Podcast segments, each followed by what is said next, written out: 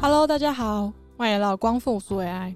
我们会在这里和大家分享一些世界各地特别的历史与文化。我是 Judy Bubble，朱棣泡泡。今天要来回应一些听众朋友的期待，来聊聊土库曼这个国家。应该不少人都看过希腊圣托里尼岛的照片吧？圣托里尼的一大特色呢，就是放眼望过去，岛上的房子都是白色的。会形成这样的结果有几个原因，其中一个是因为白色有很好的防热效果，能够把阳光反射回去。那对于位处地中海，所以夏天日照多、温度又高的圣托里尼岛来说呢，白色就是一个很理想的建筑颜色。但是白色的城市不是只有圣托里尼一个哦，土库曼的首都阿什哈巴特也是一个全白色的城市。但阿什哈巴特会以大量的白色建造，并不完全是为了要反射阳光。其中还有很大的因素，是因为前国家领导人尼亚佐夫的个人喜好。我们等下会好好聊聊土库曼这位伟大的领导。诶，说到这，我其实蛮好奇大家对土库曼的印象是什么？诶，因为说实话，直到前几周我朋友跟我分享土库曼的首都是全白色这件事情之前，我对这个国家的印象都还停留在国中地理课本说到的中亚五国之一。那除此之外，我脑中就没有其他有用的相关资讯了。不过，在开始研究这个曾经的苏联中亚加盟国之后，就发现土库曼的独裁统治恶名昭彰，又被不少人拿来和北韩相提并论。甚至是在二十一世纪，这个国家里还只有百分之一的人有网络可以使用。哇，看到这里，我对土库曼的兴趣是急速增加。不好好了解一下这个国家，好像是太可惜了。土库曼是一个完全内陆的国家，总人口大概六百万。但面积却是台湾的十三倍，超级大。但这么大块的国土呢，其实有百分之八十都是被沙漠覆盖的，所以他们能发展的农业也蛮有限，大部分就是栽种棉花和小麦，或者是在沙漠绿洲放牧马和羊。不过土库曼最大宗的经济来源不是农业或畜牧业，而是出口他们的天然资源。这个中亚的内陆国占有世界上百分之十的天然气资源。他们的天然气储量更是排名世界第四，甚至比美国还要多。那他们的天然气呢？往西会送到俄罗斯、欧洲，往东会送到中国，未来还会往南送到印度的次大陆。那讲到土库曼的天然气丰沛，就一定要提一下，他们有一个很壮观的景点，叫做地狱之门。地狱之门呢，其实是一个天然气坑，然后它跟屏东恒春的一个叫做出火的景点，其实原理是一样的。是因为地表下面蕴藏天然气，然后地面上面又裂了一个孔，所以才会有火一直在上面燃烧。但恒春的出火是小小的一柱，土库曼这个地狱之门的出火面积却快要跟一个足球场一样大。其实地狱之门会形成呢，是源于一场科学意外。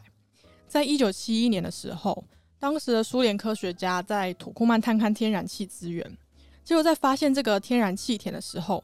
不知道为什么就导致了地表崩塌，然后整块圆圆的地就直接陷了下去，天然气也开始从这个巨大的洞口就喷了出来。那当时的苏联科学家为了想要阻止，就是甲烷四溢，然后不知道哪里来的 idea，竟然就是决定要在这个崩塌的气坑上面点火，然后就有了这个火永远都烧不尽的地狱之门。土库曼出口了这么多的天然气，照理来说应该要为国家赚进很多财富啊。但事实是，土库曼人民其实多数都很贫苦，因为国家虽然利用天然气赚了大把的银子，但这些银子呢，却都落入了独裁领导人的口袋。现在就来聊聊土库曼独立之后的第一位独裁领导人尼亚佐夫吧。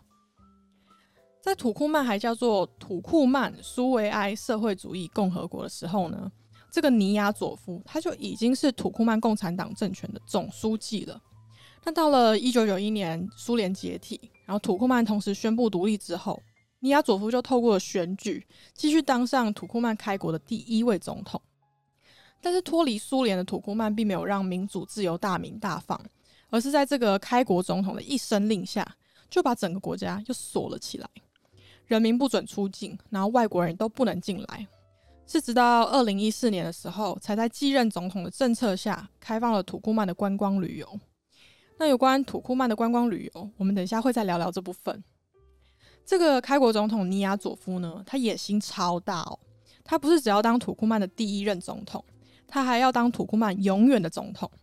在上任七年之后，尼亚佐夫就直接修宪，把自己的总统职权变成终身制，也就是说，他活着的一天，土库曼就会归他统治。那事实上，他也真的当总统，当到心脏病发而过世的那一刻，到死前都还不肯卸下总统职务。诶，这么心系祖国，实在是非常的伟大。那要成为土库曼人永远的领袖，大搞个人崇拜是必须的。尼亚佐夫在任期内呢，就在国内新建了一万四千座自己的金色雕像。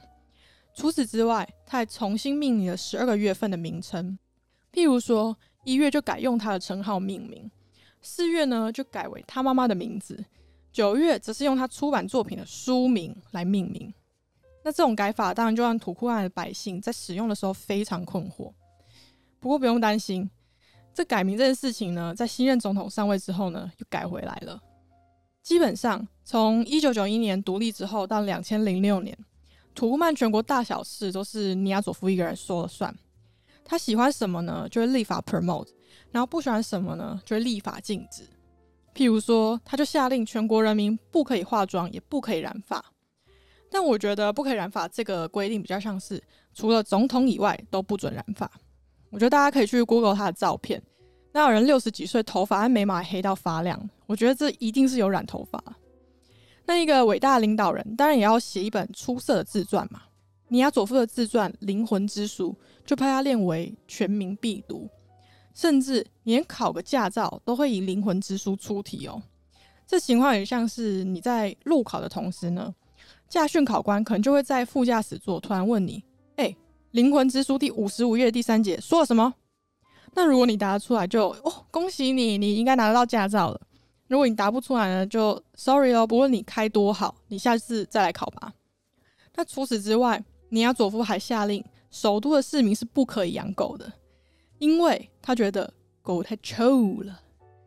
那我们开头提到的全白色首都呢，也是尼亚佐夫为了满足个人喜好的节奏，节奏。那我们开头提到的全白色首都呢，也是尼亚佐夫为了满足个人喜好的杰作。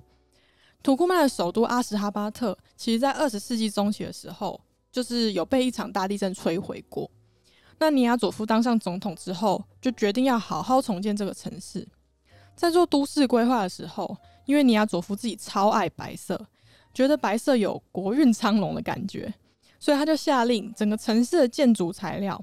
都要使用从意大利进口的白色大理石。那把首都打造成一片雪白还不够厉害，建筑物的外观也要够有特色才算赢嘛。看看他们教育部的大楼外观，就是一本大大的翻开的书本。然后外交部大楼上面呢，有一颗巨大的蓝色地球。这个地球上面属于土库曼的那一块呢，则是镶金呈现。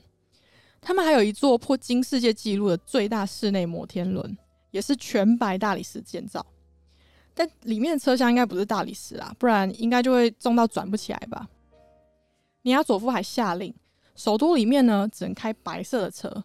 那我觉得这个规定应该就是算蛮合理的嘛，因为你要白就要白的彻底嘛。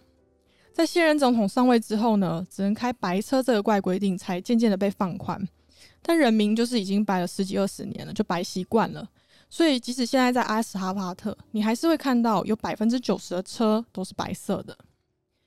尼亚佐夫过世之后呢，总统的职位就传给了别迪莫罕默多夫，也就是现在的土库曼总统。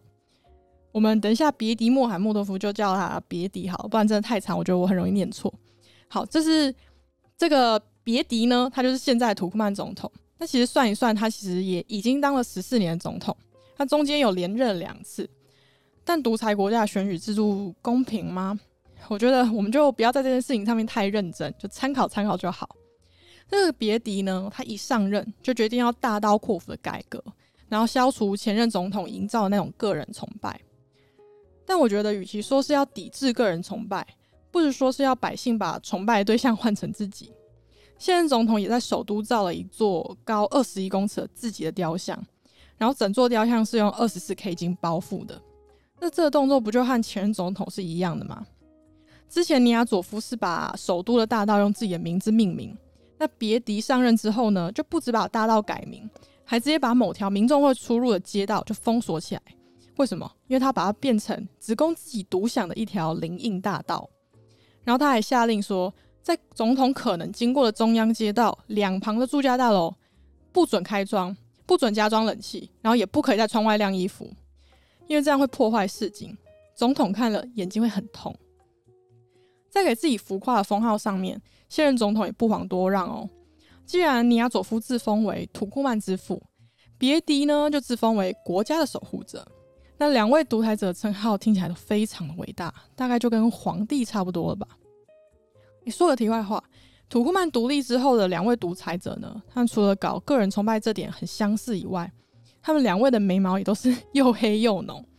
从面相上面来看，眉毛短又粗浓，就是透露着这个人的个性很倔强，然后容易刚愎自用。如果又把它对应回他们的极端独裁作风，好像就诶会觉得真的有那么一回事诶。但是还是要强调一下，面相和个性这部分是我随便 Google 来的，大家真的不要太认真。土库曼的极端独裁呢，其实也是百姓穷活主要原因。毕竟总统想干嘛就干嘛，然后底下的人也不敢吭几声嘛。每年土库曼都会把自家天然气用很好很好的价格出口给中国。但这项输出所制造的庞大 GDP，最后是落到谁的口袋里面？大概只有独裁者本人最清楚。经济学人在二零一八年的一篇报道就揭露说，诶，国际结算银行发现有高达两百三十亿的美金被从土库曼转到位于德国的几个银行账户，但这些数据并没有指出说接收这两百三十亿美金的账户拥有者是谁。如果说土库曼每年出口天然气资源可以赚这么多钱，但他们的人均 GDP 还是只有七千美金。那么这些德国账户究竟是被谁持有呢？我觉得答案应该就不明自白了吧？好吧，既然天然气出口是掌握在独裁官方手里，那么在二零一四年开放观光旅游之后，总可以让小老百姓也分到一杯羹吧？可是很可惜，就是到土库曼旅游跟到北韩旅游的困难度是差不多的。外国观光客如果想要入境土库曼，就必须要先预定参加当地合法授权旅行团，或者是透过当地旅行社评估受到国家认证的私人导游，才能够申请旅游签证。那因为签证超级难拿，所以其实真的也没有那么多人去观光。连首都阿什哈巴特的饭店最高最高的住房率哦，也都只有三成而已。那如果说你真的想去土库曼观光旅游的话，荷包也真的要够满，因为不管是参团或者是雇私人导游。一天的花费下来都很可观。至于别迪莫罕默多夫还会当多久的土库曼总统呢？让我们继续看下去。这次的分享就到这边。如果想对土库曼有更多的了解，我们会把相关的链接放在节目简介，有兴趣就可以去看看。光复苏 AI，我们下次见，拜拜。